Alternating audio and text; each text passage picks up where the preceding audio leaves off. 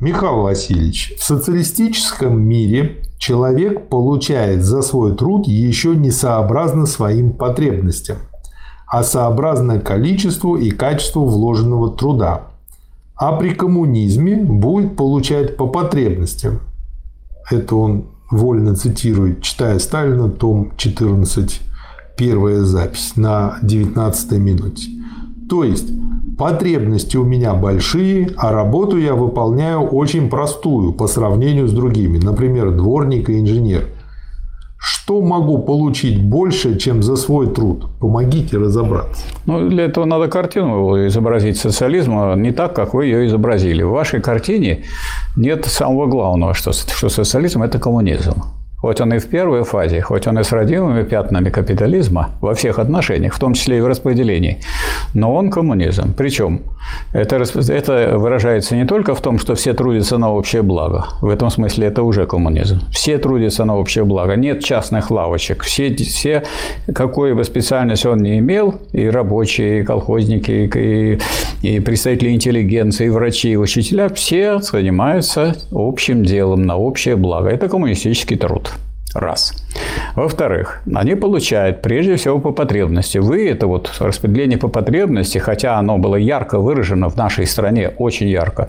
Бесплатное жилье, бесплатное образование, бесплатная медицина. И по расчетам э, Виктора Ивановича Галко 51% получали наши трудящиеся за счет общественных фондов. То есть по потребности, в чисто коммунистически. Остальная часть, которая, так сказать, если распределять по потребности, будут хуже работать, распределялась по труду. То есть по труду распределялась меньшая часть. Более того, тенденция была к тому, что все больше и больше материальных благ распределялись по потребности.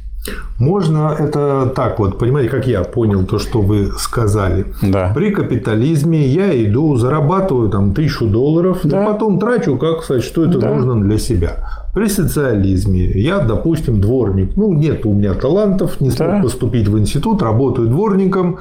Да, работа простая, но и платят немного, понятно.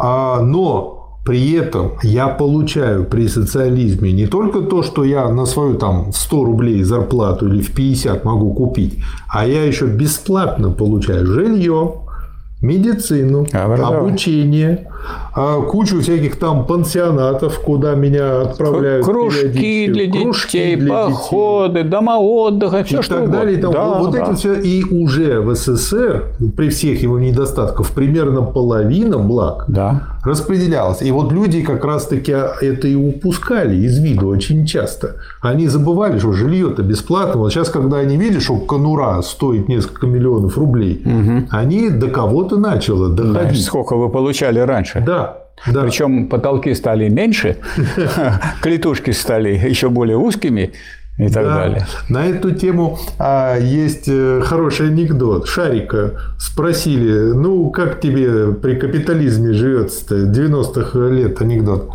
А он говорит, ну, как вам сказать, миску дальше отодвинули, поводок короче сделали, да. шлейку туже затянули, зато лай сколько хочешь. Да, ну и потом будет вы как бы так изображаете, что у вас почти вот при капитализме тогда социализм. Там же работают люди, кто больше работает, больше получают. Есть такой принцип, он осуществляется в той или иной мере. Поэтому ничего социалистического в изображении у вас социализма нету.